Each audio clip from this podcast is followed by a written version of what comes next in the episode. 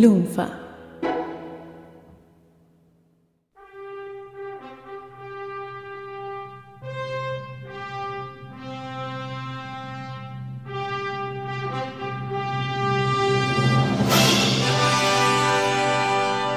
Tu recuerdo más antiguo con Y- una historieta.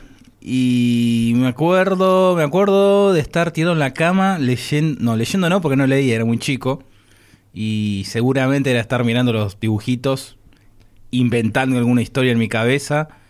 Y era fija o una Patolandia, una de Disney. Algo de Disney. Sí, o la, la Condorito.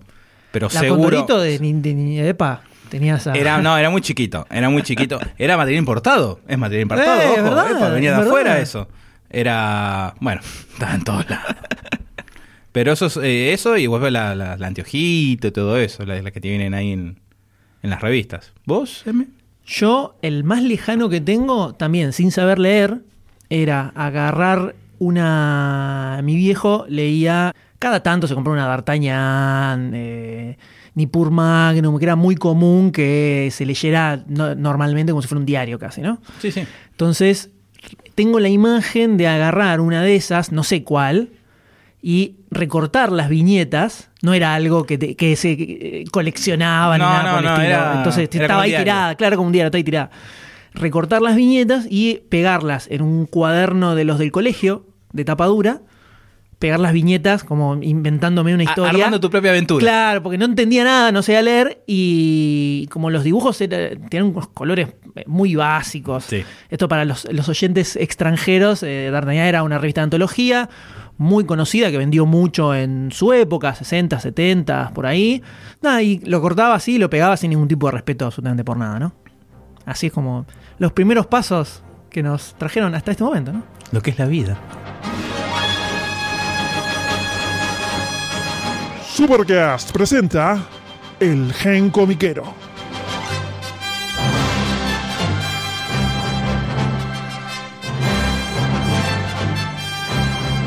El lugar en el que se analiza la experiencia de ser lector de historietas.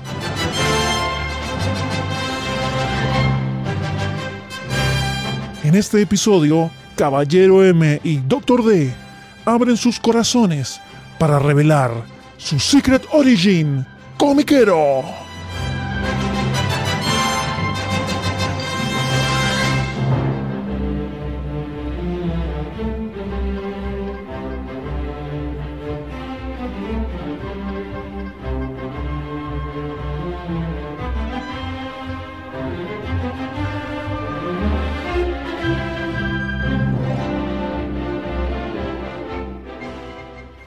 Muchísimas cosas escritas sobre ser cinéfilo, ni hablar sobre ser lector de literatura específicamente, pero no hay tanto sobre lo que sucede a través de la mente y del corazón de, de un lector de, de historietas. ¿Cómo nace ese bichito? Nosotros mismos incluso hemos hablado eh, un montón sobre la experiencia cinematográfica, hace siete años que tenemos un podcast sobre cine. Demasiado cine. Exactamente. Pero nunca sobre este costado que principalmente nos involucra a mí, Caballero M, y a Mi, Doctor D. el Gen Comiquero es una serie de episodios donde nos vamos a centrar en la experiencia de ser lector de historietas. Y cuando algo atraviesa de esa manera toda tu vida, se, se viven momentos importantes, otros no tan buenos, se conoce gente, casi podríamos decir que en todo momento clave de nuestra vida hubo una historieta. Ay. Podríamos reconocerlo, podríamos relacionarlo con una historieta. Sí, señor, sí, señor. Entonces nos parecía completamente lógico que este primer episodio del Gen Comiquero, esta serie de episodios especiales que va a haber en Supercast, sea nuestro Secret Origin. ¿Cómo fue que se despertó en nosotros ese gen comiquero que nos transformó? Y para eso es necesario que nos remontemos a nuestra tierna infancia.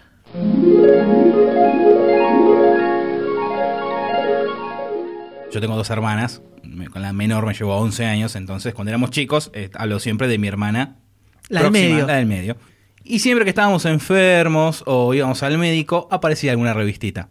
Una Patrusú, una Patrucito, Condorito, las de Disney. Pero siempre había algo como, bueno, toma. Claro, para leer. Para leer, obviamente de chico época preescolar, jardín, no leía, lo hacía lo mismo que vos, cortaba, he tenido cometido el Has asesinato. cortado, has cortado. Me acuerdo, a me estoy acordando ahora, que lo tengo guardado el cuaderno, también cortaba y pegaba en un cuaderno de Gloria, lo tengo guardado.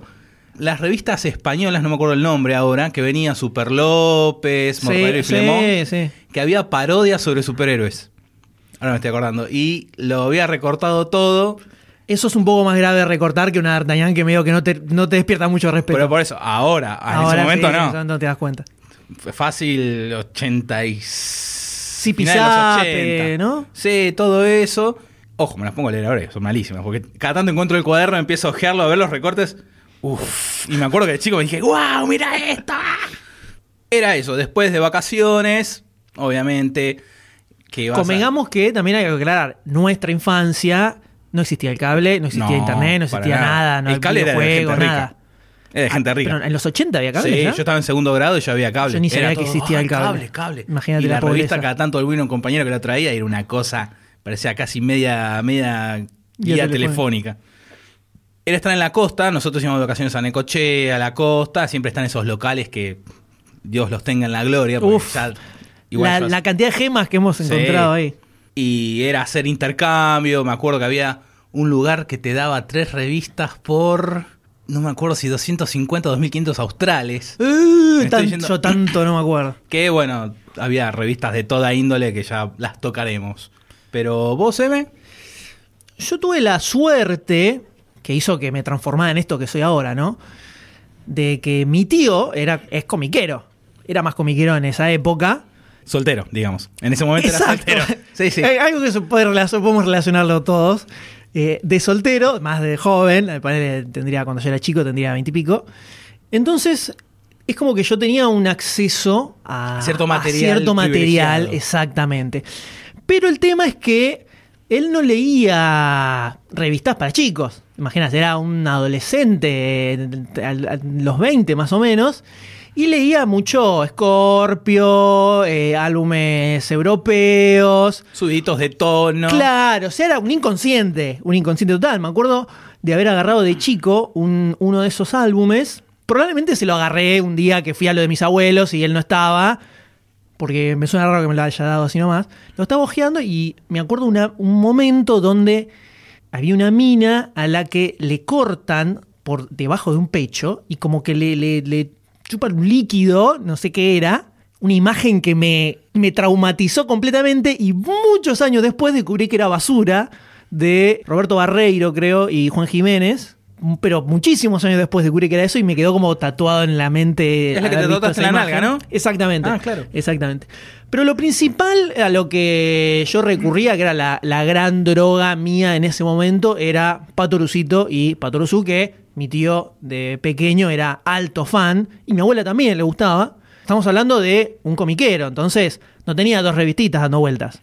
Tenía 200.000 Patorucito y Patoruzú, que las empezó a comprar de cuando recién empezaron a salir horizontales. Creo que era correrías de Para, Patorucito. estamos hablando de ya cuando empezaban las reediciones a partir del 78. Creo que eran las reediciones, pero eh, por ejemplo, él tiene correrías de Patorucito, creo que se llamaba, las horizontales, Las- sí, sí. que venían con lomo cuadrado, no eran abrochadas. Tiene la número 5, por ejemplo. Bueno, claro, a finales de los 70, Creo que debe ser por ahí, más o porque ahí menos. empezaron las reediciones, que es lo que sigue hasta hoy en día. Claro, que- y, y de Patoruzú tenía las primeras con el dibujo de, de Quinterno, que era más era raro, no era el Patoruzú moderno. Más redondeado. las Claro, y que en cada, cada tira tenía abajo, abajo como una frase. Sí, que estaba también en las Patrusú de Oro. Exacto. Y me, a mí me gustaba, me encantaba leer el remate que había en esa frase. Hace 20 años que te conozco y nunca me dijiste esto. ¿Nunca te dije esto? Nunca me dijiste esto. ¿Viste? ¿Por qué no Nos voy a la casa de abriendo Quique? hacia nosotros. Eso está lo de mi abuela. ¿Por qué no voy a la casa? sé dónde vive. Sé dónde vive. Hay toneladas, toneladas. Mi gran karma es no poder tenerlo en mi biblioteca porque no tengo espacio. Es un millón.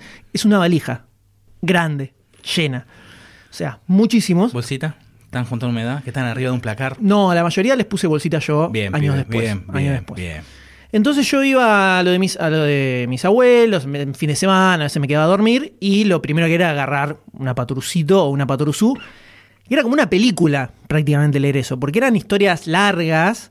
De chiquito costaba un montón terminarlas. Y era como, pasaban un millón de cosas. Entonces era como una superaventura. Esto estoy hablando, tendría 5 o 6 años en primer grado, cuando ya, ya, ya sabía leer. Pará, entonces lo que, por lo que me estás diciendo son las reediciones que hubo en su momento con las originales de los 40 más o menos. Porque esas eran largas y pasaba de todo. Mismo tenés en el librito de la colección de Clarín, que está algo de un gitano que dura, no sé, cinco numeritos, ponele, pero pasa bocha de cosas. Y encima hay historias que se, se entrelazan entre sí y la hacen más larga. Por lo que me estás diciendo. Puede ser, puede ser. La verdad que no, nunca me lo puse a analizar bien, pero me acuerdo que eran larguísimas. Entonces eso era algo que me encantaba, me encantaba leer. Era súper fanático de Patrusú y de Patrucito, de los dos. Es algo que atravesó mi infancia completamente. Que sé que Doctor D no es tan fan.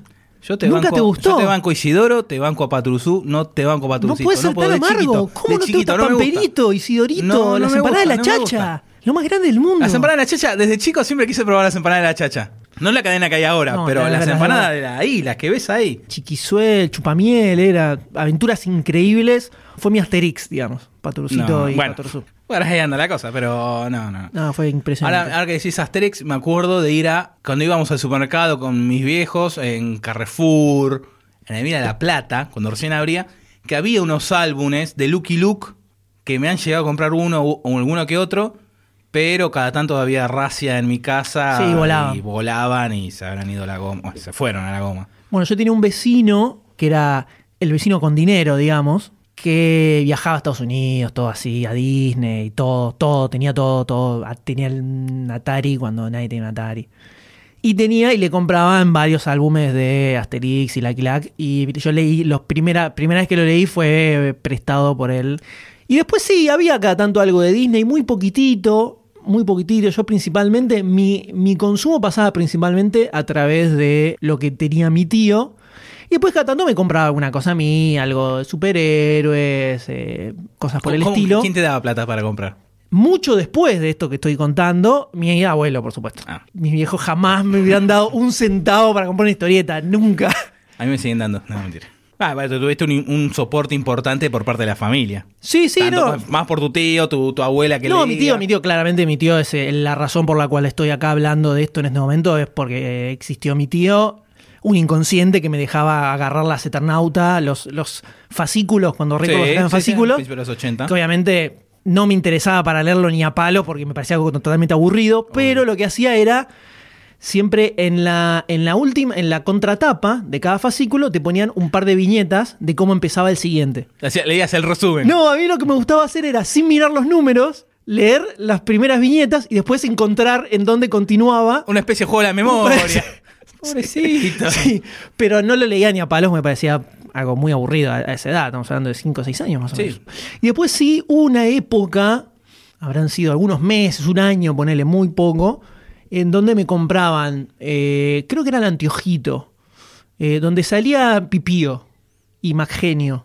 Eh, Villiquen. Villiquen, bueno, entonces era la Villiquen. Porque García Ferrer empezó en Villiquen como un pipillo y después se fue a Anteojito, pero Pipillo quedó.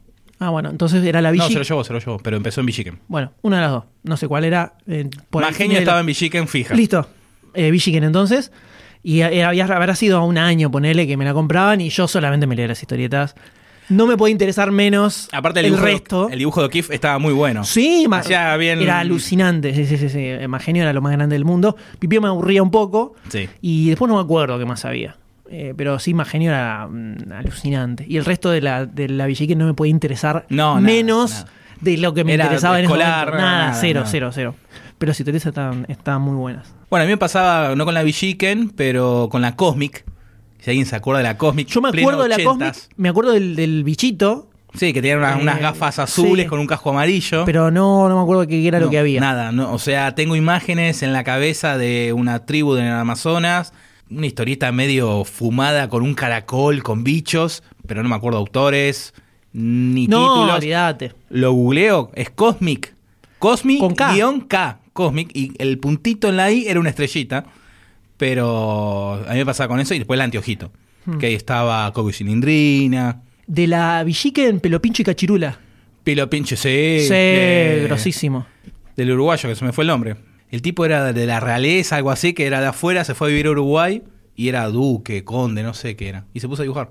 Y hace poco hubo una muestra en Uruguay por eso hicieron un librito recopilatorio que dicen que está muy bueno. Sí, hace poco salió. Yo tengo la, la- la imagen de que salió un libro de Pelo Pincho y Chirula acá. Allá, no, acá no. ¿Acá no salió uno hace un par de años? Bueno, eso me encantaba. Pelo Sí Chirula. Pipío.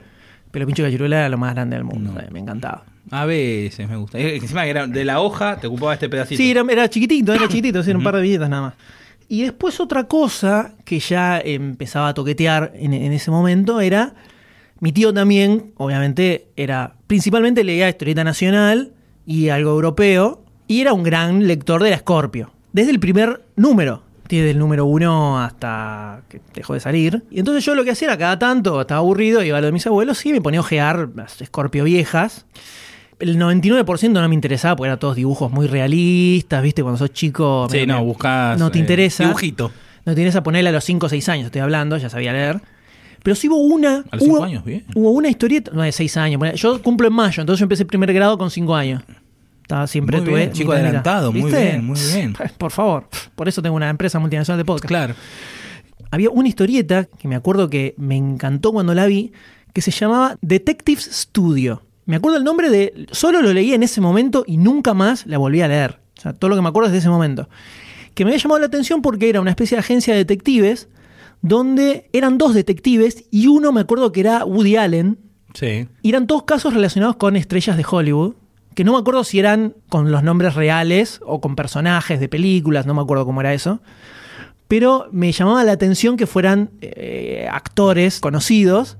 Licencias eh, poéticas. Y además, y el dibujo era todo como si fuera caricaturas Sí. de, de todos los actores. Y me encantaba el dibujo. Entonces, cuando la descubrí, me acuerdo que agarraba la parva, toneladas de, de Scorpio que tenía mi tío, Y y, empezaba a buscar para ver dónde estaba. ¿dónde está? Pues no- encima salía cada 15 números, a lo mejor aparecía una. Sí, cuando dieron espacio y lugar mandaban. Totalmente. Y me puse a buscar para este episodio, a ver de, de, de qué era. la porque nunca, infancia. ya nunca supe de ni quién, los, quién hacía, nada. Porque, eh, ni, ni, siquiera le prestaba atención a los autores en ese momento, no, No era algo que, lo, que miraras.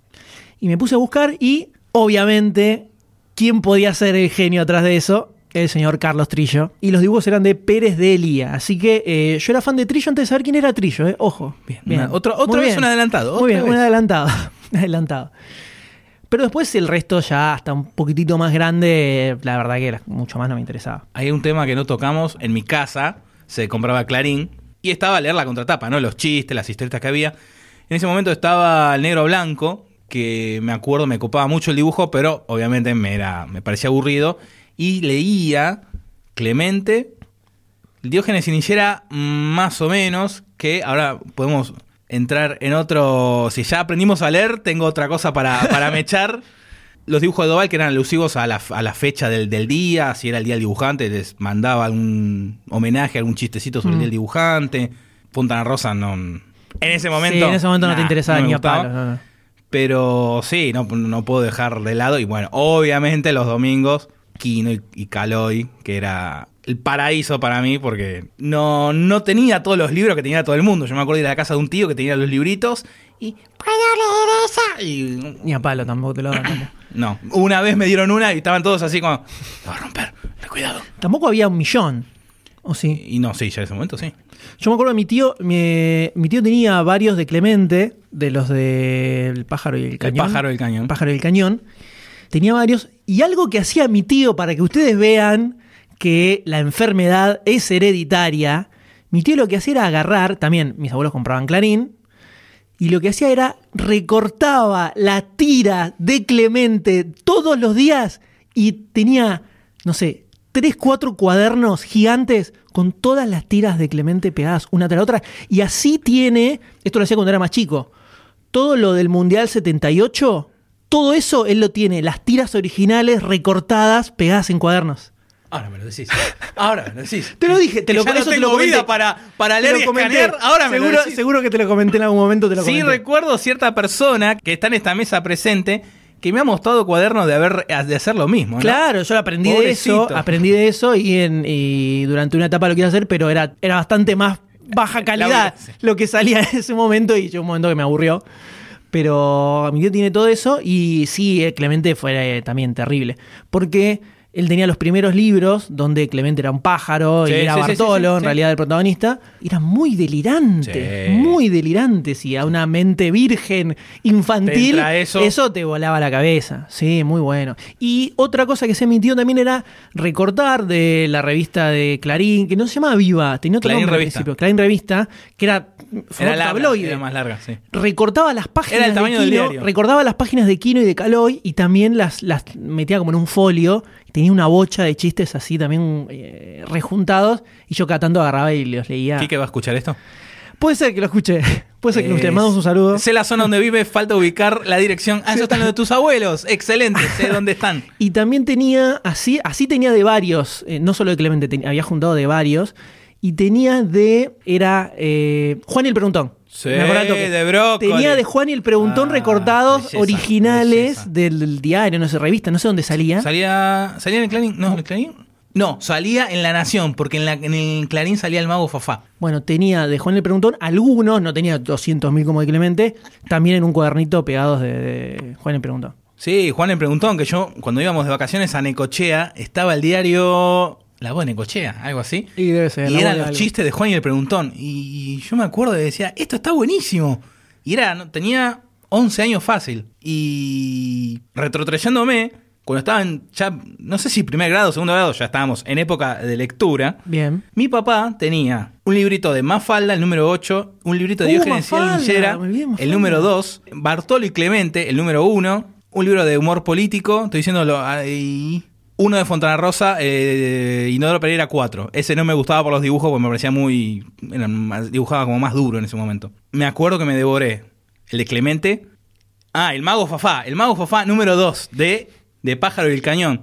Me acuerdo que me lo devoraba, me encantaba la forma del dibujo, el, el- el humor, los chistes. Obviamente era chiquito, era humor más simple porque era humor de los 70, ese recopilatorio. En una tira ahí que lo eligen a, a Mago Fafá como el personaje del 74, la, por la revista Gente, entonces ya te pone en la época. Sí, sí, la época. Y me los, me los leía, los leía, año 87, 88, me lo leía todo. Y ahora ya de grande, ya hace unos años, me mudé, esos libros fueron expropiados. fueron expropiados. Pediste permiso, ¿no? Obviamente. Dije, papá, ¿me puedo llevar los libros? Pero completé la colección de cada uno de esos libros que tenía mi papá, excepto, excepto por el de Clemente, que me faltan uno o dos números, que era Clemente y el Mundial y Clemente y los psicólogos y la psicología, que esos son... Inconseguibles o salados. Gracias, tengo el 1 que es de él, compré, me compré el 3, 4, 5, el 2 me lo regalaste vos y es, es... Ah, y después conseguí Juan y él preguntó los únicos dos libritos que hay de El Dios Brócoli del humor gráfico argentino. Creo que te gusta el humor gráfico, ¿no? Me gusta, me gusta mucho, pero creo que de Brócoli tengo, me falta un solo libro, después tengo todos los que Todo lo que publicó. salió me del falta en uno, el universo. que es la historia del humor escrito, creo que es. Ese solo, después tengo todo lo que publicó Brócoli, tengo todo. Me encanta, es Brócoli, es, es- no sé, a nivel de Kino no. Brócoli y el resto, Brócoli y el resto, es el Mozart de- Sí, con Juan y el Preguntón, el Mago Fafá, no, hay que hacer un podcast especial de Brócoli, no puedo. Bueno, no, pero nombraste Mafalda, que es verdad, ya Sí. un poco más grande, tipo 6, 7 años. Mafalda era droga pura, Sí, era cocaína, sí, te volvía loco. Mi tío tenía, obviamente. Todos. No, no, diez. todos no. No, no, pero tenía los primeros. Ponele los primeros 4, 5. No.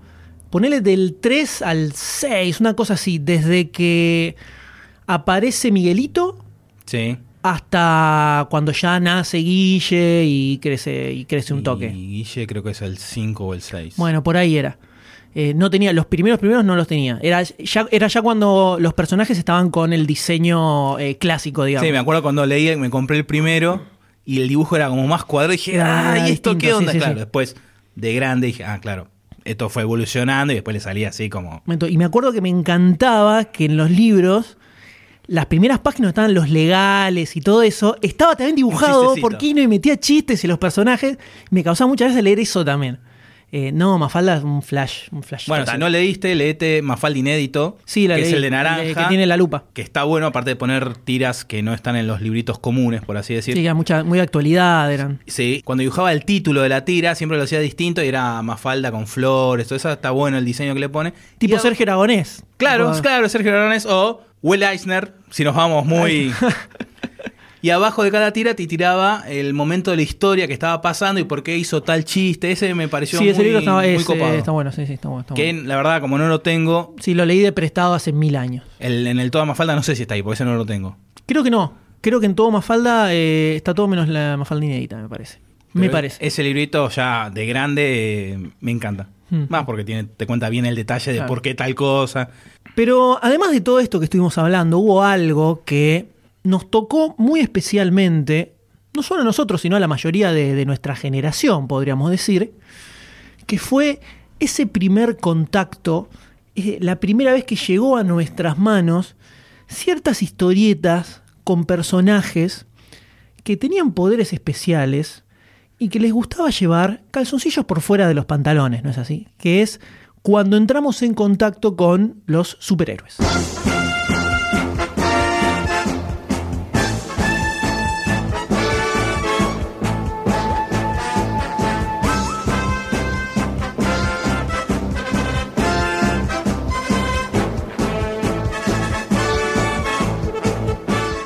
Primera historieta de superhéroes que leí o que tengo memoria de haber leído y que fue un rayo que me partió al medio fueron dos números de Diabólico.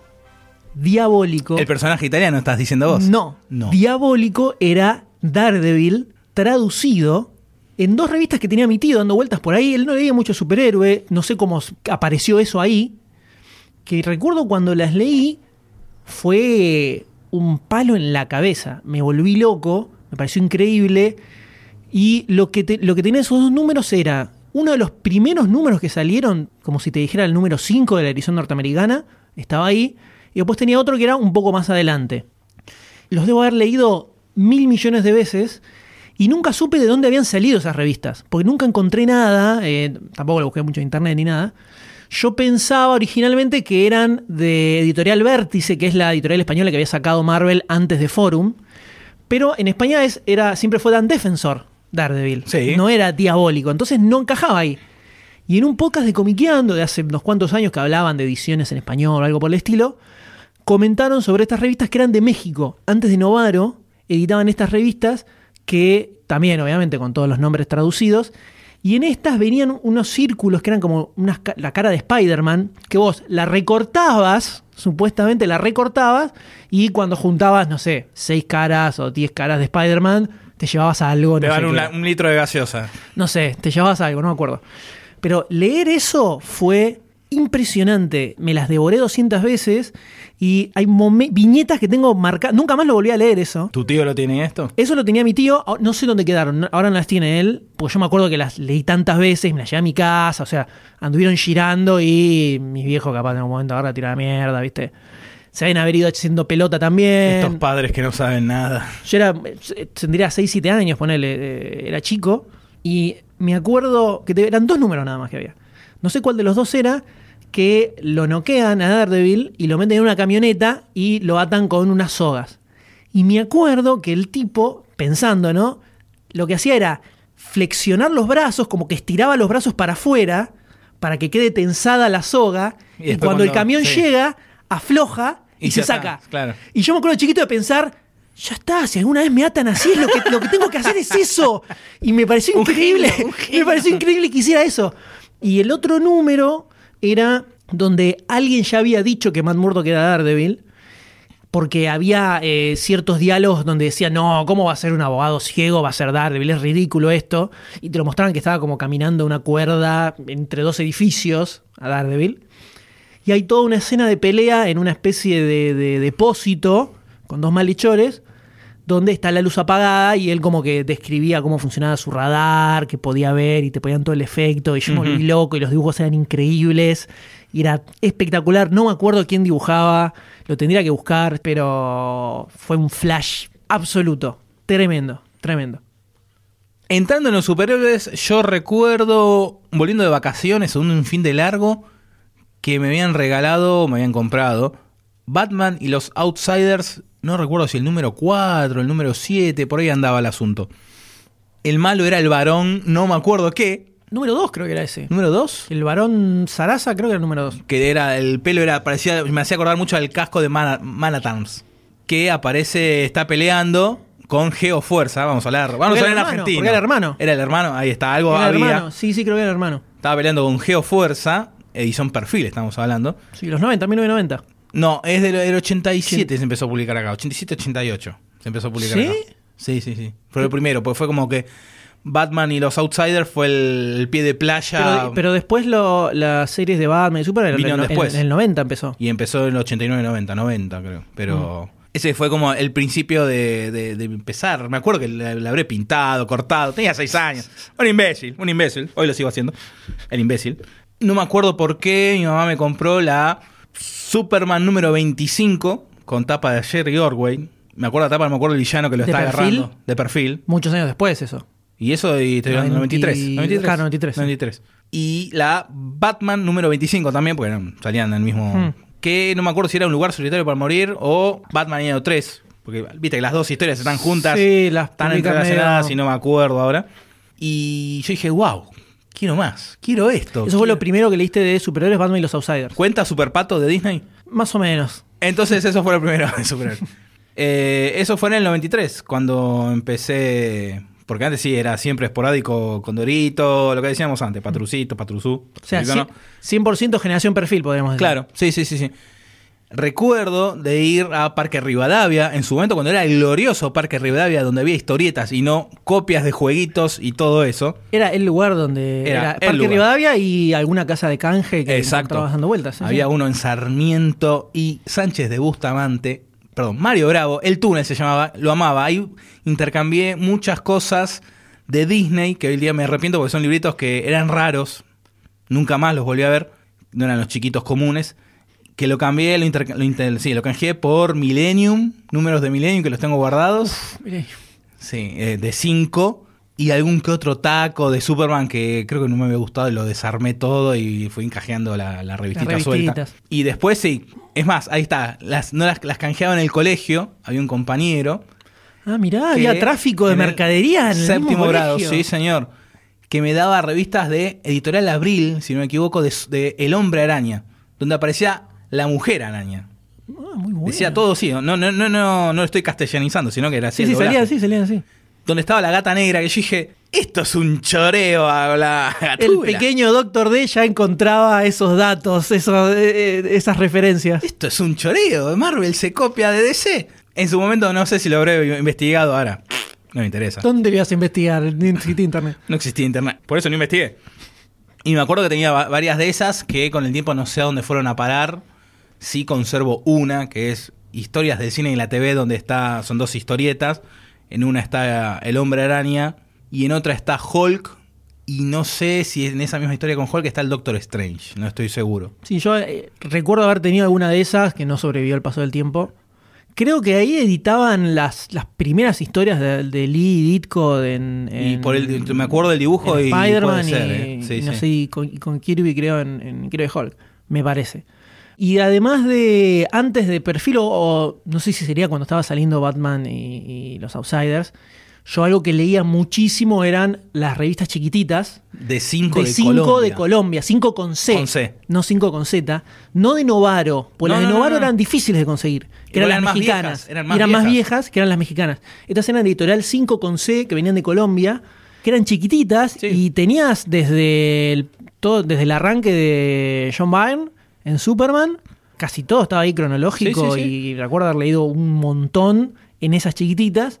Y también había de Tarzán que sacaban y que alguna que debo haber leído. Tuve de mi infancia una época tarzanística muy breve, en la que, porque la daban, estaba en la tele la, la- la serie de, no sé, cuál de todos los actores que hicieron de Tarzán. Ajá. Y justo salían también las revistas y alguna, alguna he leído en ese momento. Pero lo que pasaba en ese momento sí es que uno no era coleccionista, digamos. No, era aficionado, por claro, era- no, era lector. Entonces canjeabas todo el tiempo. Si llevabas una, pagabas mitad de precio. Y si llevabas dos, te llevas una gratis. Hacías dos por Claro, uno, sí, te llevas una negocio gratis. para el, para el Y tipo. bueno, vos también, vos no estabas gastando plata tampoco. Ahora que dijiste eso, lo, lo del canje, me acor- lo del canje que llevabas dos revistitas y te daban una. En Necochea había un puesto que vendía las desventuras del Argirucho. ¿Por qué? Era una onda con Dorito, así me viste, no picaresco, Sí, sí, me pero acuerdo, así un toque picantón. Y también estaba Larguirucho, o sea, tenías la, la historieta del Larguirucho apaisada con oficial García Ferré y tenías estas desventuras del argirucho, sin la Sin U. la U. Que era el argirucho vestido de civil, sin el gorrito, que tenían tres pelos locos. Y era un choreo, una copia, pero era el argirucho. Ah, no eran oficiales. No, no eran oficiales. y era Ah, revista Onda mirá. Condorito porque tenían los mismos colores, que era naranja, marrón, negro y ese... Pero ahí carta, carta documento. marrón. Carta documento ya. Creo alguna vez leí que algo hubo en el medio y que por eso el desaparecieron. y era, era eso, era los colores de Condorito, el humor de Condorito, pero era el argirucho. Ahora me, me hiciste acordar eso, lo antes lo comenté. Sorni, claro. Y después de las de estas chiquititas colombianas, que no eran, no había tanta cantidad tampoco, generalmente era rondada dentro de lo mismo. Es lo que Eh, quedaba en mercado. Cuando acá. empezó a aparecer lo de Editorial 5 con Z de España, ahí fue la muerte, fue el fin del mundo. Sí. Porque ahí empecé, era canje constante y me acuerdo que le- debo haber leído los primeros 20 números de los Teen Titans en canje, canjeando. Era pra, pra, pra, Sí, cambiando todo el tiempo, todo el tiempo así. Mucho Superman de la época de la etapa de Jerry Ordway, lo leí así. Algo de la Liga de la Justicia. Y cuando empezó a salir perfil acá, mi tío me había comprado al- los primeros números, primeros 3, 4 números, ponele cuando a salir las series de Batman, Batman Superman, Flushman. Flushman, Flushman y eh, la J la J Ley. Y me, me parecían muy chotas las ediciones, no me gustaba porque yo tenía la- las ediciones de 5 que que encima eran te venían con, el- hermosas. con un, un perfil de quién era cada todo, personaje. todo, era todo. Y poner después del número 3 o 4 ya le dije no me la compré más porque no me gustaba nada. Y de hecho, 10 noches de la bestia, Claro. recién supe cómo terminaba, como no sé, dos, tres años después cuando salió en un taco de Batman, porque lo dejé comprar, no sé, el número 3, Sí, ponele, Batman, sí. una cosa así. Sí, creo que fueron los primeros cuatro o cinco números. Y después también me acuerdo, me acuerdo haber leído alguna cosita de Forum, que era más difícil de conseguir en ese momento, o yo no lo encontraba por lo menos, pero los tacos de Forum eran mucho más jodidos de conseguir que los tacos de 5 que estaban en todos lados. Forum publicaba Marvel. Pero me acuerdo que así leí los primeros números, creo que eran de El Daredevil de Anno 80 y John Romita Jr., que me detonó el cerebro, por supuesto. Y era todo encima, todo en el medio de una saga que se llamó Inferno, que era un crossover con todos los títulos, donde aparece el diablo peleando contra Daredevil, todo muy fumado, muy raro, son números muy raros, que eso te va corrompiendo una mente infantil de maneras que no se puede recuperar nunca más, ¿no? Y así estamos en este momento. Pero luego de todas estas lecturas casuales, podríamos decir, donde uno iba coqueteando con las historias, con los personajes, se iba haciendo amigo de ellos, iba conociendo sus historias, hay un momento en la vida de todo comiquero, yo creo que podríamos denominarlo como el punto sin retorno. Es el momento en el que no volvés de esto, porque están los que cuando son chicos leían historietas así, y de repente crecieron, en- terminando el primario, listo, dejaron Sí, de leer, dejaron de comprar, qué sé yo, y siguieron con otra cosa. Entonces, el momento, el punto clave, el punto de quiebre, es cuando te das cuenta que estás leyendo una historieta y decís, no, pero esto yo la quiero seguir teniendo. Yo quiero tener esta en una repisa y quiero tener todas las que siguen también. Y quiero tener otras más y no quiero que se vayan en ningún momento. El momento en el que el comiquero empieza a coleccionar las historietas. Y es cuando ya entramos en la etapa en la que se convierte en algo irrecuperable.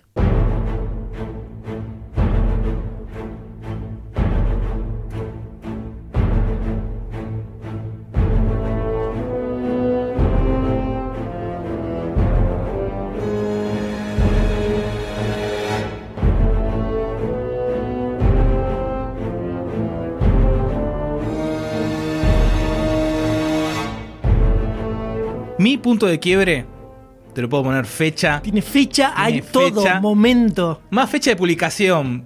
Yo la compré en el mismo mes, pero eh, con el tiempo agarré la revistita, leí. Entonces, la fecha es 23 de junio del 1993, cuando se publica en Argentina La muerte de Superman. Recuerdo ver la publicidad en la tele. Yo venía de comprar, de que me regalasen las revistitas de perfil. La muerte de Superman también la editó perfil. Conseguíla en tu kiosco, ya salió, la muerte de Superman, listo. Era eso, eso era toda la publicidad. de alguna forma. Quiero eso, quiero eso. Me acuerdo de ir al kiosco de revistas de Sarmiento y Bulnes y no la tenían. De dato. Voy, no, no, no. Un día, no me acuerdo por qué, lo acompañó a mi papá a su trabajo, visitador médico. En esa época Yo tenía 12 años. Si no tenía colegio, no sé por qué. Y me iba con él alguna que otra vez. Creo que esa fue la última vez que fui con él. Fuimos a un hospital. Cuando nos vamos al auto, digo, "A- aguántame que voy al kiosco de revista a ver si tienen.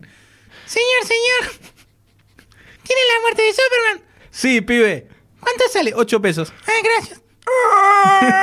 eh, 8 pesos. Cuando la revistita, fortuna. la revistita, que eran 24 páginas. 24 30, páginas, sí. por ahí. Salía y 80 centavos, un peso como, mu- como mucho, como mucho. Sí, porque a fin, en diciembre del 93 ya salían 1.20, 1.25. Me acuerdo porque me fui de viaje egresado de séptimo grado y me compraba revistas en el viaje. Sí, señor. La JLE número 12 o 13, por ahí. Esto está tomando tintes muy tristes. La tengo toda arrugada porque todo el mundo me la quería sacar. Porque, porque Ah. era para. ¿Qué haces leyendo eso? Obviamente, ya a los 12 años me, que me, te, te fichaban con eso. Y le digo a mi papá, ¿me das 8 pesos para.? No, sale mucho. No me acuerdo por qué. Obviamente, si papá te dice que no, anda con mamá. O, se aprobé una materia. O sea, también era. En mi casa era con, con recompensa. Bueno, probá esta y así me daban el Negociemos, muñequito. negociemos. Negociamos de inodoro. Bueno, me dieron los 8 pesos. Me fui a comprarla. No sé si fue un día que no había colegio, o era un feriado, o era un sábado. Me acuerdo que volví. Me puse en la cama a leerlo. No me preguntes por qué. Me acuerdo la situación de estar sentado en la punta de cama, terminando de leerla y aplaudía. ¡Uh! ¡Cucú! ¡Hola! El muchacho tenía problemas. Ese fue el punto de quiebre y sí, quiero seguir comprando. En el Saber momento, cómo sigue la historia. Exacto. Pero en ese momento estaba 5. 5 publicó cómo se llega la Sí, historia. El reino de Superman, todo eso. Fue una por un Superman, el reinado de los Supermanes. Pero ya era caro. O sea, porque Mm. era, era importado, pero tenía un precio más alto. No, aparte eran libritos y ya venían. Yo me acuerdo que los números del reino de los Supermanes de 5 eran dobles. Sí. Traía, no sé, Superman y Action Comics, una cosa Sí, así. era, te juntaba. Te juntaba de a dos. Y venía así, eran un poco más salados. Era más salado. Cuando, paralelamente, está- acá estaban llegando los tacos de 5, 5 DC España. Los tacos son, para los que no saben, eran una colección de 4 o 5 numeritos correlativos. Cinco, venían cinco. Hay algunos tenían 4, ¿eh? Pues eso me llamó la atención. Me acuerdo de ir a alguna casa y decía, pero esto tiene 4, ¿por qué? Acá falta algo, se está robando. Señor, devuélveme la plata. Este, no, porque tenía algún especial de verano que en España se publicaba Claro. eso. Tenía más paginitas. Y me acuerdo que salían 5 pesos los tacos. 5 números, 4 pesos o 5 pesos, no me acuerdo. 5 ¿verdad? pesos. Y traían, bueno, los numeritos. Me acuerdo el primer taco que me lo compré es el número 2 de la patrulla condenada. No, el número 4, perdón. El número 4 de la patrulla condenada. Me lo compré un 15 de diciembre del 93. A la mierda. ¿Por qué me acuerdo? Porque el data. cumpleaños de mi hermana y el día siguiente me iba de viaje egresado. Y me la llevaba, me la compraba para ir de viaje egresado. En el club del cómic que estaba a la vuelta de eh, la Plaza de los Dos Congresos. Montevideo. ¿Montevideo era esa? Creo que era eh, Montevideo y Rivadavia. Montevideo y Rivadavia, O- sí señor, ¿no? que estaba dentro de una galería, era un local chiquitito. Sí. Ahora por ahí, sí. Y- O, o ese era el segundo. No, no que ya sé tenía si- vidriera a la calle, no me acuerdo. No, este estaba en una galería. Sí. Y ahí recuerdo la imagen en que vi la primera vez la tapa de Batman vs. Hulk de, de los 70, que dije, esa tapa es hermosa, la, la edición de... La grandota, sí, la sí, la- grandota. Quiero eso, quiero eso. Bueno, con los años lo tuve en edición vid, pero es el día de hoy que quiero esa tapa en un cuadrito. Es, no sé por qué me parece hermosa esa tapa. No sé si es el, el recuerdo del enamoramiento de- del 93, pero hoy el día la veo y me encanta. Y a partir de ahí empecé a comprar, a comprar. bueno, Me ahorraba los centavos del colectivo para todos los viernes. Salía 50 centavos el bondi. Todos los viernes tenía 2,50 y me compraba la revista o dos revistas. Y ahí empecé. Y tenía una colección que no sé, serían 30 centímetros de revistitas así paradas. Que en su momento las contaba. Decía, tengo una, tengo 30. Hace años que dejé de contarlas porque Sí, no, no, ya, no sé. ya te vas a la goma. Y después, bueno, cada uno pasa por distintas épocas, el humor gráfico, nacional. Y la colección se va agrandando. Y creo que eso ya podemos eh, dejar tema para otro momento. Para otro momento, exactamente. Vos, Emi. Yo puedo identificar dos momentos importantes. Recordemos que yo tenía una caterva historietil eh, bastante heavy, Un ¿no? buen colchón. Encima, claro, que me atacaba por todos lados desde muy pequeño, entonces ya como que tenía la mente súper podrida desde chiquitito. Entonces no, no se necesitaba mucho para que empiece a, a irme a- a- hasta el infinito, ¿no? Entonces, Ya yo- con, con una chispa reventaba todo. Exactamente. Yo recuerdo dos momentos muy importantes.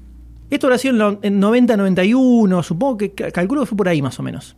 Primero fue cuando ya empecé a ojear las Scorpio, los números que salían más en ese momento, que ahí estoy casi seguro que se las afanaba mi tío, porque salían muchas minas en bolas en la tapa, y no creo que me, me las diera así nomás para leer. Capaz la- le quedaba una ahí arriba de un escritorio y yo iba, ¡oh, No permiso! era como el tío canchero, vení, pibe, vení. No. No. Unos años después ya iba a empezar a identificar que eh, las minas que aparecen en la revista. Lo deja- lo dejaba a lo mejor sin querer, en ese ¿no? Momento, to- en, ese, en ese momento todavía no. Y hojeándolas, a ver qué, qué había, me acuerdo cuando descubrí Travesía por el laberinto de Eduardo Macetelli y Kika Alcatena, que me detonó el cerebro completamente por el nivel de demencia que tenía eso frente a lo otro que había en ese momento en la Scorpio, que era bastante más realista, era todo eh, dibujo más eh, académico, llamémosle, y de repente aparecía esto con Alcatena tirando sus páginas y sus viñetas locas totalmente, y eso me volvió loco, y fue la primera vez en que, por lo menos la primera vez que recuerdo, que me, me fijé quiénes eran los que hacían esa historieta prácticamente los primeros autores de cómic en general que, que conocí o que me aprendí fue Masitelli barra Alcatena. Así, porque era como si fuera una sola persona. Claro, sí, sí. No, era como, era Masitelli Alcatena. Y me acuerdo esperar a que salieran los números nuevos de Scorpio para leer solo eso, era lo único que me interesaba, y empezar después ir para atrás, buscando en viejas Scorpio cosas que, que hubiera con los dibujos de Alcatena, que al principio no era tan demente como cuando llegó a travesía por el laberinto, que era algo totalmente loco. Pero eso fue, ahí ya un par de neuronas me hicieron como, como que eclipsaron y se abrió el agujero negro. Y después sí fue el momento en el que empecé a ponerlas en un estante de repente, que eso empezó primero por mi tío que me empezó a regalar cosas que capaz él tenía y medio que no le gustaban, él no era, no era tan fanático de El los rezago, superhéroes. el. Claro, no era tan fanático de los superhéroes. Entonces a veces se compraba, eh, en ese momento por lo menos, eh, se compraba cosas, las leía y si medio que no le parecía espectacular, me lo regalaba a mí y me decía tomar. Entonces me acuerdo que lo primero, primero que tuve, lo primerísimo fueron unas novelitas gráficas de 5 de España, que era Catwoman desafiante, una novelita gráfica chiquita de Catwoman, no me acuerdo de nada, no me acuerdo ni los autores, y la tengo todavía, de mis viejos. Después, Superman Balas Rasantes. ¿No leíste eso nunca? No, no, Suena no. Sí No, me sí, suena, sí, seguro me suena, pero me que quedé leído. pensando y puede ser. Eso no, fue un flash atómico. Es, ¿Qué pasa si la nave de Kal-El en vez de caerle a los Kent, le cae a los Wayne? Sí, sí, sí. Entonces él se transforma en un personaje como Batman, pero con los poderes de Superman. Claro. O sea, era el orgasmo de todo niño en ese momento. Y después sí, cuando empecé a juntar directamente los tacos de Batman de Editorial 5. Que me acuerdo que recién empezaban a aparecer, ponele que habrían aparecido hasta el 3, 4, una cosa así.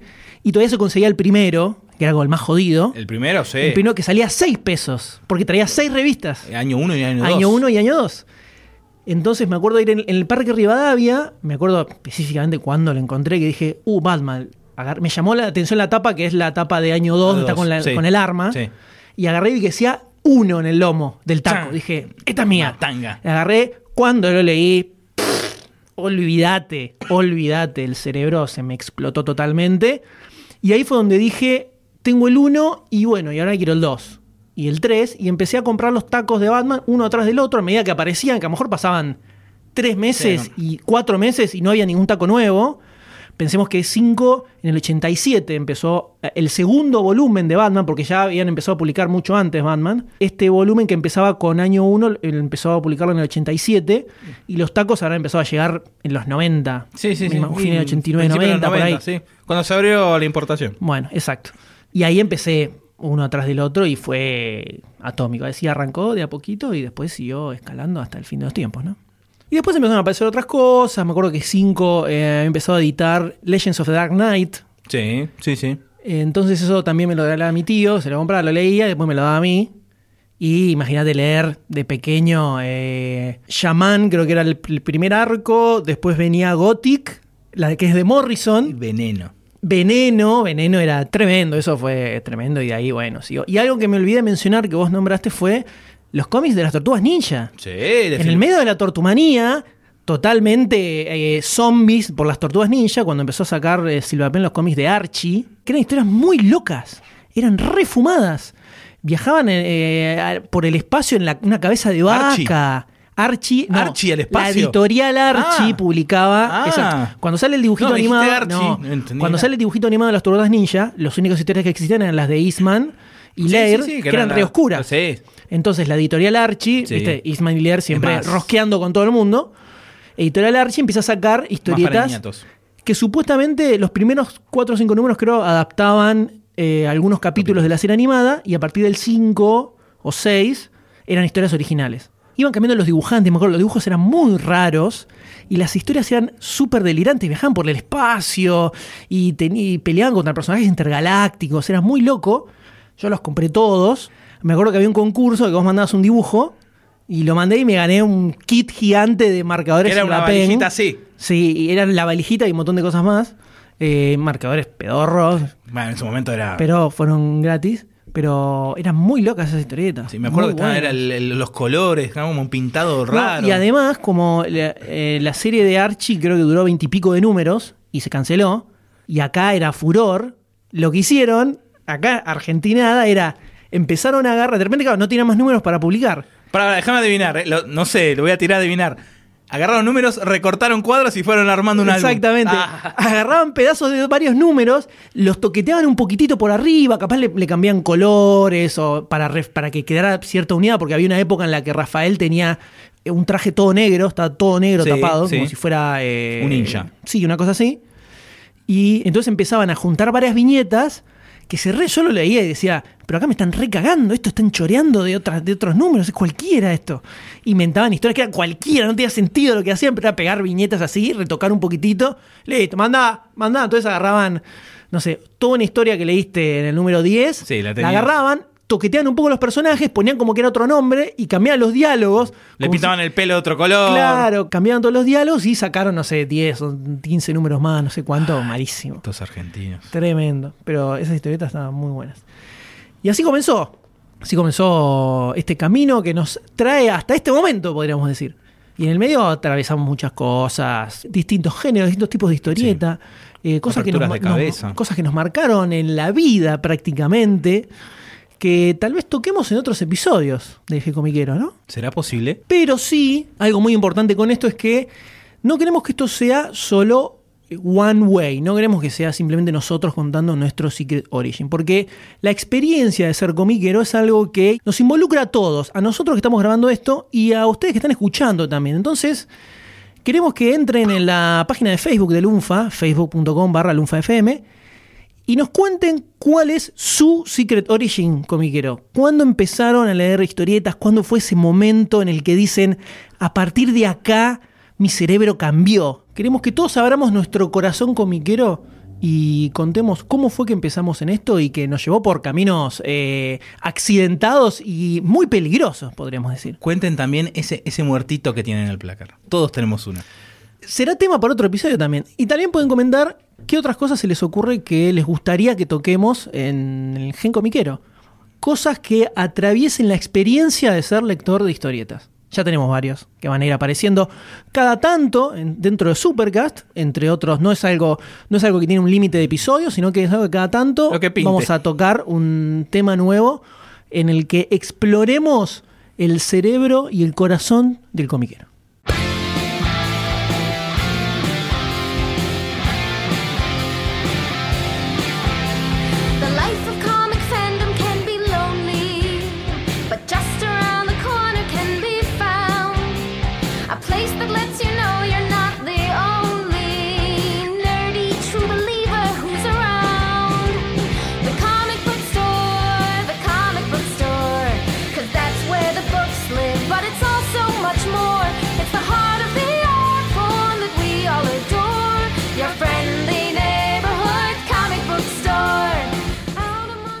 Este episodio te gustó, te emocionó, o por lo menos te ayudó a remar el día, date una vuelta por patreon.com barra lunfafm y convertite en patrocinador. Con tu aporte no solo vas a estar dándonos una mano para que podamos crear más y mejores episodios, también vas a poder formar parte del Club Lunfa, donde todas las semanas vas a encontrar contenido exclusivo de backstage, audios eliminados y adelantos de todo lo que se viene. Y la próxima vez que escuches uno de nuestros podcasts, vas a saber que vos sos parte de que eso sea una realidad.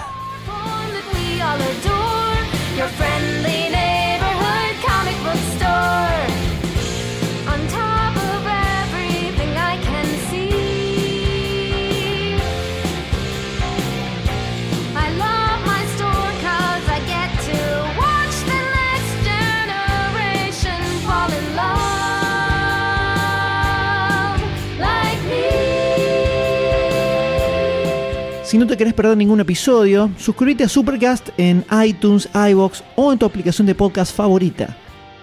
Supercast forma parte de Lunfa, un lugar en el que vas a encontrar un montón de podcasts increíbles. Puedes escucharlos entrando a lunfa.fm. Entrate de los nuevos lanzamientos siguiendo a Lunfa FM en Instagram, Twitter y Facebook. Y así vas a descubrir cosas como demasiado cine, un viaje cinéfilo totalmente de ida. Búscalo en lunfa.fm. The comic book store, the comic book store, 'cause that's where the books live. But it's also much more. It's the heart of the art form that we all adore.